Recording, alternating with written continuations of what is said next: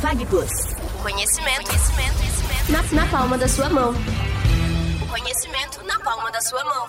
Meu nome é Pedro e está começando mais uma edição do Catarseando, o podcast de psicologia da FAG. Meu nome é Marcos e hoje a gente tem aqui o tema estágio em psicologia hospitalar.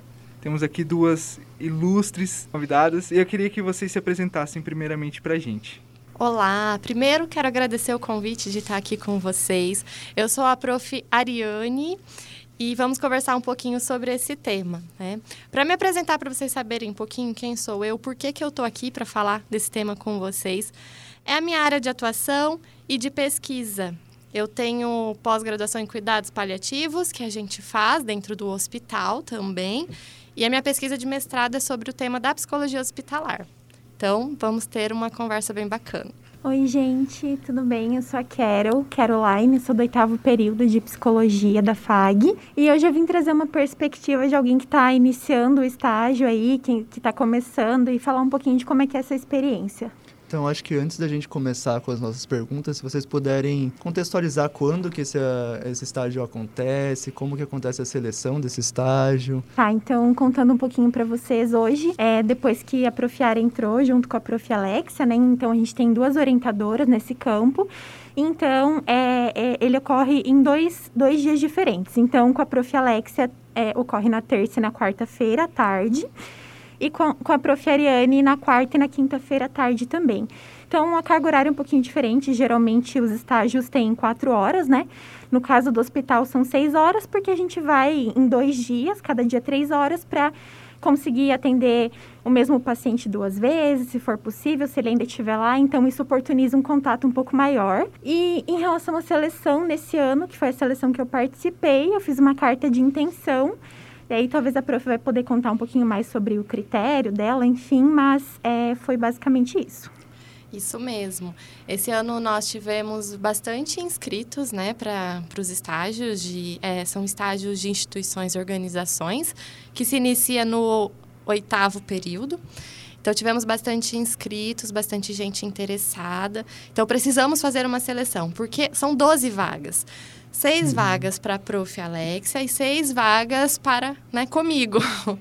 então, a seleção foi uma carta de intenção, na qual o aluno, em brevemente, ele tem que ali desenvolver, falar sobre o seu desejo de atuação na área, contar um pouco por que, que tem esse interesse, qual é o seu conhecimento prévio, contato prévio com a área ou não, né? Então é mesmo ali abrir o coração, explicar por que, que gosta da área, por que o interesse uhum. de estagiar.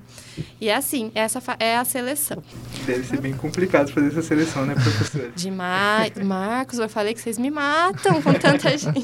Claro que a gente fica muito feliz de ver o interesse na área, mas para a gente é bem difícil, porque é muita gente boa. Muito uhum. aluno bom, né, querendo participar, e a gente tem 12 vagas, né? Então é bem difícil selecionar. É bem sofrido para o professor. e aos que infelizmente não conseguem essa vaga, acontece o que daí? Daí eles são remanejados para outros campos né? Eles daí tem uma reunião. Então esse ano uhum. funcionou assim. É, os que não conseguiram entrar pela ausência né, de vagas mesmo. Eu deixei bem claro, não é porque não são bons, é porque né, não cabe todo mundo que queria. Então, aí fez depois disso uma reunião, foi até a prof. Ana Maria, que organizou essa reunião, viu os demais campos, são vários campos de estágio, e aí eles podem migrar para outros campos que restaram vagas. E aí todo mundo vai para algum campo, ninguém fica sem estágio. Uhum. Eu acho que o que também chama atenção nessa questão de, de estágio, área de atuação, é o que faz, né? Essas áreas. Então, assim, queria ouvir da, primeiro da professora, depois da Carol. É, primeiro, o que, que faz um psicólogo hospitalar? Porque a gente sempre tem aquela imagem clínica, né? Uhum. Todo mundo, assim, de fora, até mesmo aqueles que estão no começo, tem aquela imagem clínica. É, então, o que, que faz um psicólogo? Depois, se a Carol puder é, uhum. explicar, o que, que faz um, esta, um estagiário em psicologia uhum. hospitalar? Legal, Marcos, e é verdade. Sabe, eu faço esse exercício dessa imagem clínica, é bem simples. Joga no Google, psicologia, psicólogo. Aí você vai em imagens, só fotos, uhum. né, da clínica. Uhum. O divã, o, divã. o psicólogo, e ainda com uma pranchetinha anotando, né, como Sim. se fosse assim.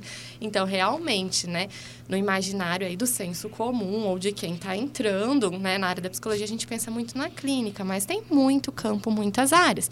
E o hospital é uma delas. Então, a área da psicologia hospitalar é a área da psicologia da saúde. Então, a psicologia da saúde sendo realizada dentro do hospital. Atenção terciária, né, em saúde.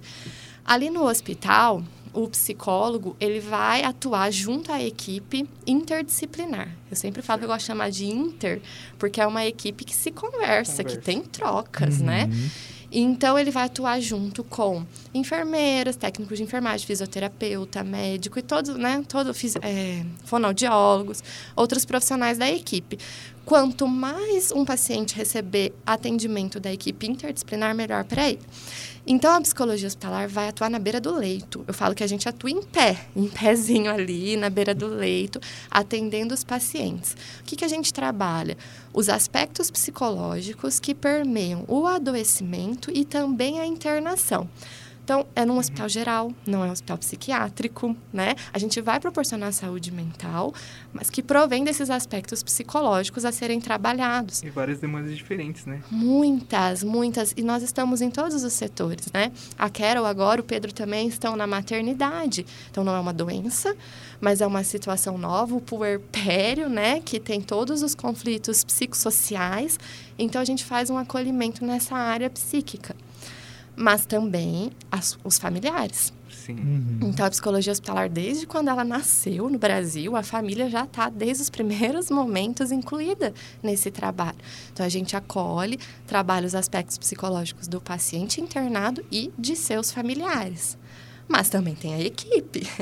Trabalhar no hospital não é fácil. É, principalmente nesse momento que estamos é, vivendo, é, né? Certeza. De pandemia. Então, a equipe também precisa ser acolhida. Então, cabe sim ao psicólogo hospitalar fazer um trabalho de acolhimento a essa equipe. E aí forma a tríade: paciente, família e equipe. E o psicólogo vai trabalhar acolhendo individualmente cada uma dessas três esferas, paciente, família e equipe, e também fazendo ponte, mediano o relacionamento entre eles. Uhum. Né? Acolhendo a demanda, levando informação. Então, esse é o nosso trabalho dentro do hospital, de maneira geral.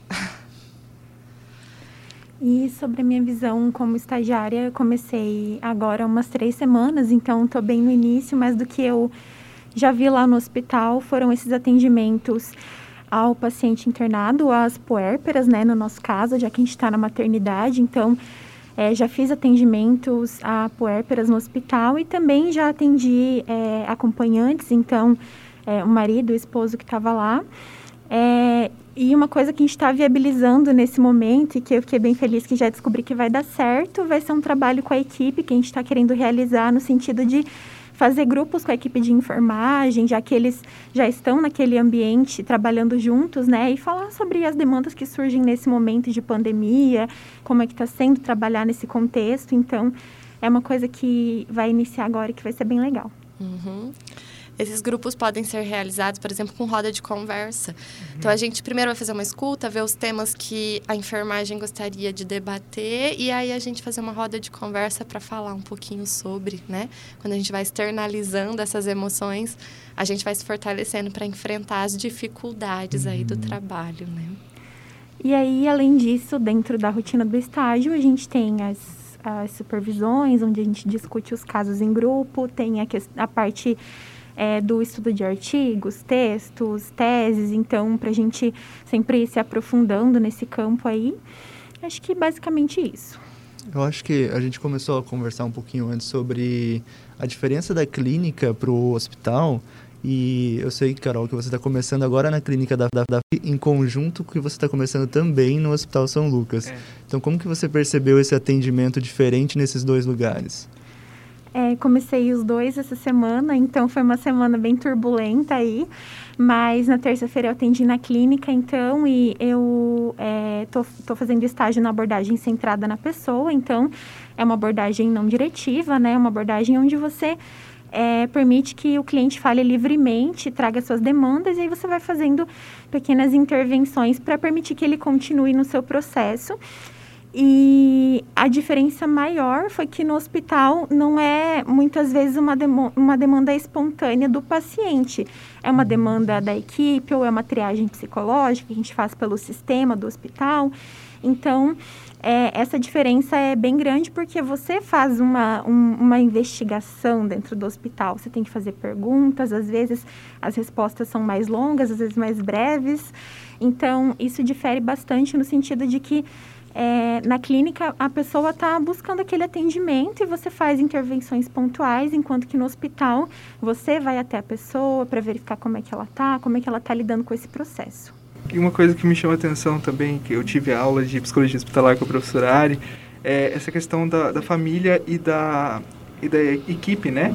É de como que às vezes a, a, no processo que a gente imagina por, é, olhando de fora, a gente vê, me, parece que, né? Existe uma, uma, é, ignora uma parte da família e da equipe, né? Agora a gente vê, né, as notícias é, por causa do Covid de é, médicos, enfermeiras uhum. É, adoecendo, né? E, e, como, que, é, como que é feito esse trabalho com a equipe e com a família? É, também, é no mesmo caso que, que a Carol falou, por exemplo, que tem que fazer essa demanda. Como que, como que chega até essas pessoas? Como que faz isso? Assim, a equipe, quando vê a psicologia ali, o psicólogo já está inserido, né? Já começa a pedir. E eu? Quando que você vai poder me atender? Ó, essa aqui está precisando também, Tem necessidade. né? Isso, então a equipe já começa a falar um pouco da sua necessidade, que gostaria, né, de abordar alguns assuntos ou receber um acolhimento da psicologia. Então a equipe vai demonstrando para a gente. Ou então a gente chega e propõe, ó, vocês gostariam de fazer um trabalho, a gente pode fazer uma roda de conversa. Então, para a equipe, a gente ouve muito vindo deles, né? E para a família, algumas vezes a família pede, mas geralmente a família pede para quem está internado. Então a família chega assim, ah, não tá para chamar a psicologia para atender meu familiar que está internado, né? E aí, difícil, na minha experiência, a família pedir para ela própria. Já aconteceu? Algumas vezes. Mas quem identifica mais a necessidade da família ser acolhida é a própria equipe. Em especial, a equipe de enfermagem, que está ali 24 horas, né? Não sai do setor. Os outros uhum. profissionais transitam pelo setor e a equipe de enfermagem fica. Fisioterapia também, porque Sim. quando está ali fazendo os exercícios de físio, rola toda uma comunicação. Então, geralmente, as solicitações vêm dos outros membros da equipe. Por isso, tem que ser uma equipe inter, que se conversa, que faz trocas, né? Até o, os outros membros dessa equipe também podem indicar, né? Chegar a fazer essa conversa né, com o psicólogo, né? Encaminhar, Sim. porque que é muito importante isso, né? Sim. E uma coisa também que uma, eu conversava com o Pedro bastante quando ele fazia, né? Ainda faz, mas é, quando começou, é, é esse processo de chegar até o, o, o paciente, né? De como que deve ser muito difícil isso, porque muitas uhum. vezes a pessoa não quer, né? Muitas uhum. vezes a pessoa, uhum. ela, a gente também não, não pode ignorar essa parte de, da vontade da pessoa, né? Sim. Que ela não quer ou ela tá ainda um pouco resistente em atendimento, né? Não sei se a Carol já teve, já chegou a atender algumas pessoas, mas como que é isso de chegar até a pessoa e, e é. ver se ela quer o atendimento?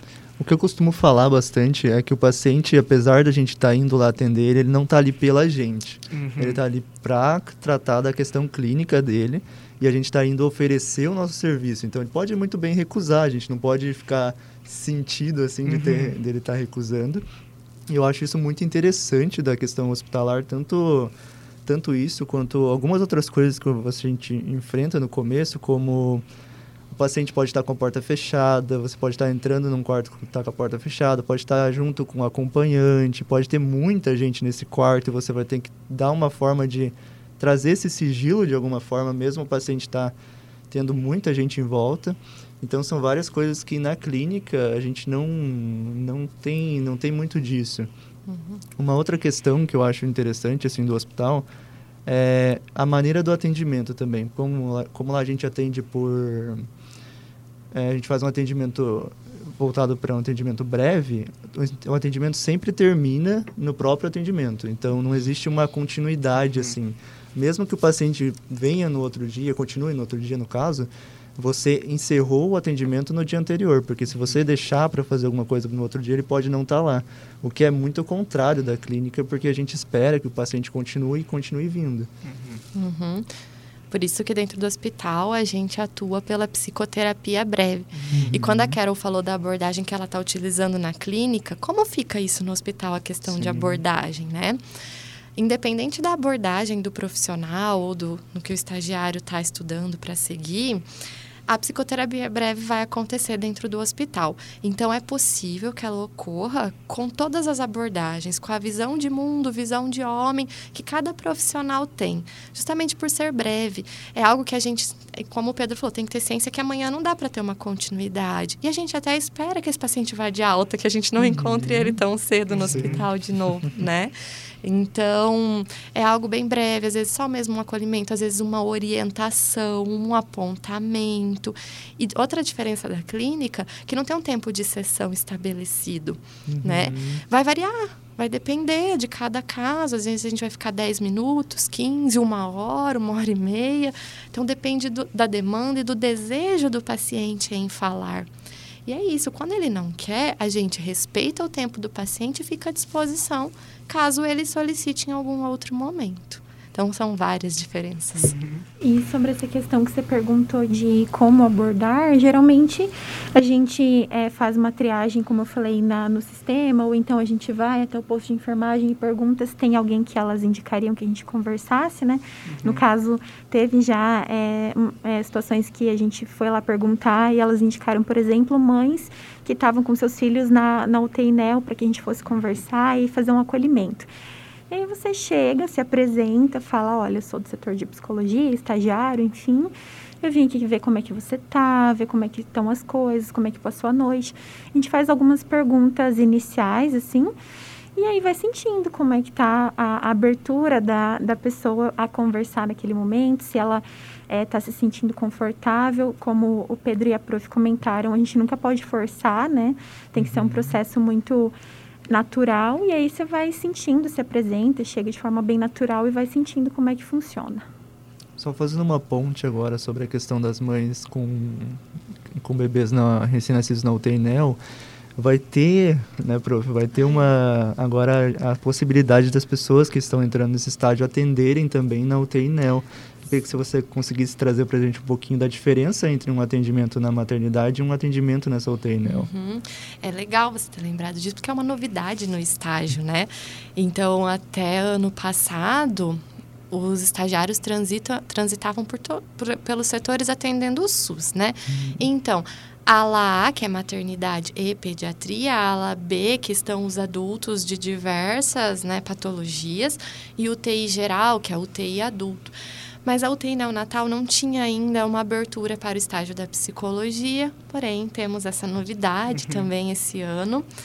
E é bem diferente, né, da UTI adulto, é bem diferente da maternidade, porque que, quais são os bebês na UTI neonatal? São bebês geralmente prematuros, e aí eles precisam terminar, né? É uma, é, o crescimento dele numa incubadora. Então, o risco de mortalidade é muito alto e tem toda uma, uma dificuldade maior no estabelecimento de vínculo mãe-bebê, uhum. pai-bebê. Porque não dá para pegar essa criança no colo de início. Então, a psicologia vai ali acompanhar esses pais durante a visita, é, oferecer a escuta, entender como estão as angústias, os medos, né, dessa criança ali como que vai ocorrer esse desenvolvimento, pode ter sequela, pode não ter. E aí incentivar essa questão do vínculo, né? Converse com seu filho, toque no seu filho, porque não dá para pegar no colo agora. Uhum. Então, ajudar a, na construção desse vínculo mãe-bebê, pai-bebê, que é tão fundamental para o desenvolvimento da criança. E aí esse bebê vai evoluir, vai sair da incubadora, aí dá para pegar no colo, dá para fazer uma mãe canguru, que as mães ficam com os bebês pele uhum. com pele, e isso é né, comprovado por estudos que influencia muito no desenvolvimento, na recuperação desse bebê. Então a gente vai trabalhar muito nessa questão do vínculo e acolher as angústias desses pais que não puderam levar o neném para casa assim que nasceu, uhum. né? Então é bem diferente, é um campo assim que precisa muito, tem muita demanda para psicologia e vamos, né, atuar lá também a partir desse ano. É que a gente já imagina quando houve maternidade que vai ser tudo mil maravilhas, né? Uhum. E aí uhum. a importância desse, desse toque, né? Dessa uhum. questão do, do, apoio da psicologia é, no vínculo mãe-bebê, porque não é tudo mil maravilhas numa maternidade, né? Então, esse processo se torna enriquecedor, né, para a família, para o pai também. Uhum. É, então, eu acho muito interessante essa questão do, de como que a psicologia hospitalar trabalha, né, na maternidade. E, e, não só nisso, né, tem, tem várias outras áreas. A professora também trabalha com a área dos cuidados paliativos, Isso. que eu acho muito interessante também, que é uma, uma área que muitas, muita pessoa não, nem imagina que, que é trabalhada, né, como a morte, né. Uhum. E se a professora também puder falar claro. sobre uh, o cuidado paliativo, que eu acho muito interessante, Sim. como que funciona. É legal falar, porque você tem toda a razão. Muitas pessoas nem sabem exatamente do que se trata e a psicologia está aí. Então, cuidado paliativo é uma área né, na, na saúde que ocorre em hospitais, ambulatórios, que acompanham pacientes que têm doenças que ameaçam a continuidade da vida.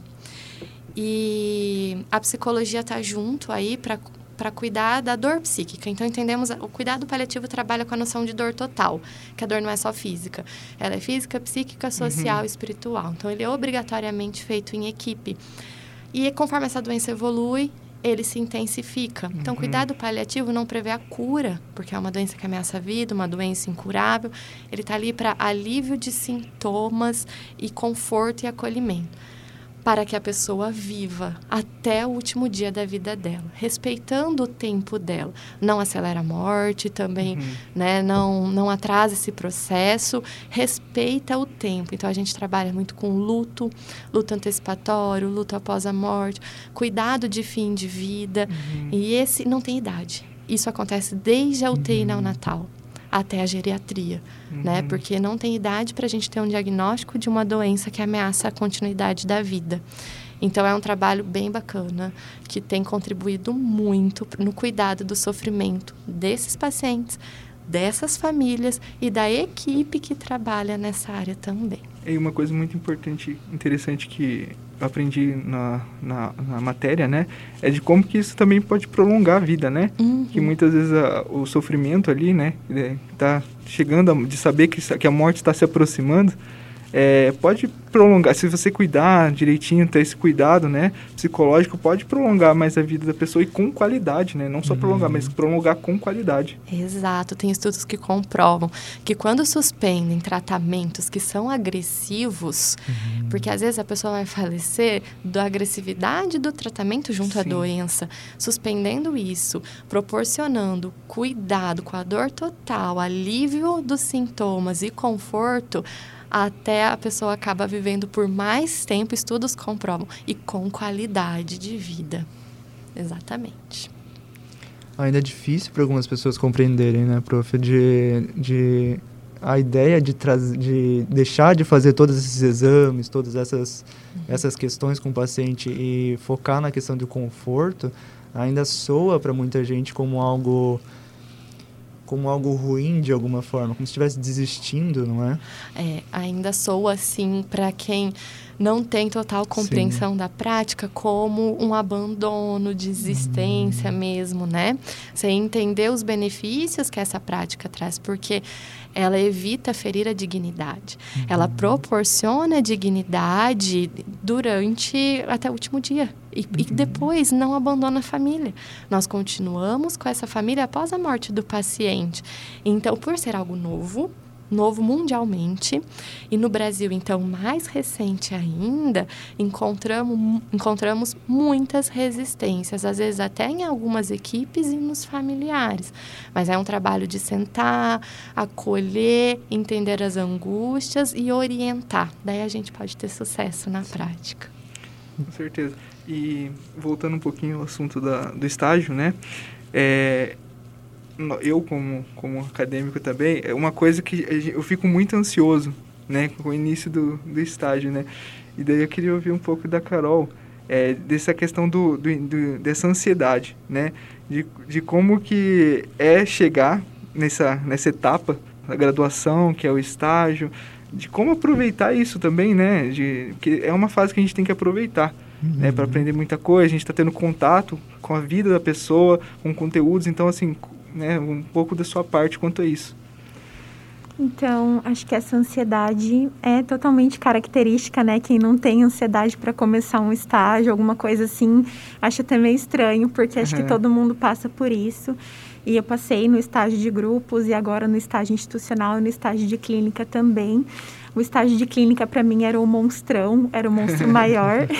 então, sentar ali durante 45 minutos com o cliente na sua frente, abrindo a vida, a dor dele e você tendo que não dar um direcionamento, mas trazer algum conforto, algum acolhimento para aquela pessoa. Uma responsabilidade, uma responsabilidade muito grande, né? Uhum. Sim, e isso pega pra gente, né? Porque a gente fica se perguntando, o que, que eu vou falar? O que, que eu vou fazer quando chegar lá? Mas uma coisa que eu digo, assim, que eu consegui perceber foi que é quando você entra no estágio, você vê o quanto valeu tudo que você estudou. Uhum.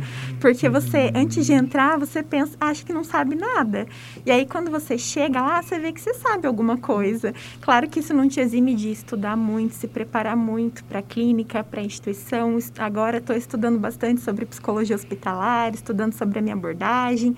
Estudei também sobre psicologia do esporte, que foi meu estágio de grupos mas você percebe que não é um monstro, não é o bicho, que você vai chegar lá devagarzinho, vai fazer as coisas no seu tempo e que as coisas vão fluindo e você sabe muito mais do que você imagina. Então, é um processo sofrido assim para começar, mas é muito gostoso também, porque você aprende muito, adquire muita experiência e vai te ajudar muito na, na sua profissão, com certeza. Esses estágios da FAG são um diferencial muito grande. Legal falar em relação a essa fala da Carol que no estágio de instituições o prof está ali ao lado. Uhum. Então, diferente do de grupos, o professor ele vai a campo no de instituições. Uhum. E acredito que isso passa uma segurança, né, nesse primeiro momento de ansiedade. Claro que eu, enquanto professora, a gente não vai tá ali na hora do atendimento ao lado, não é a ideia, mas estamos do lado de fora, no corredor do hospital, aguardando. E assim que ela sai do atendimento, né, já começa a falar com a gente, né, eu, a prof. Alexia. Então, talvez isso pode amenizar um pouquinho essa ansiedade, porém a ansiedade é bem-vinda, é algo bom, quem não fica ansioso, né? Se aquela, tem aquela ansiedade que nos move, nos faz estudar mais. E eu falo para as meninas que estão chegando agora, vamos devagarinho. Não está segura agora? Lê esse texto aqui, né? Vamos conversar sobre a teoria para você colocar em prática.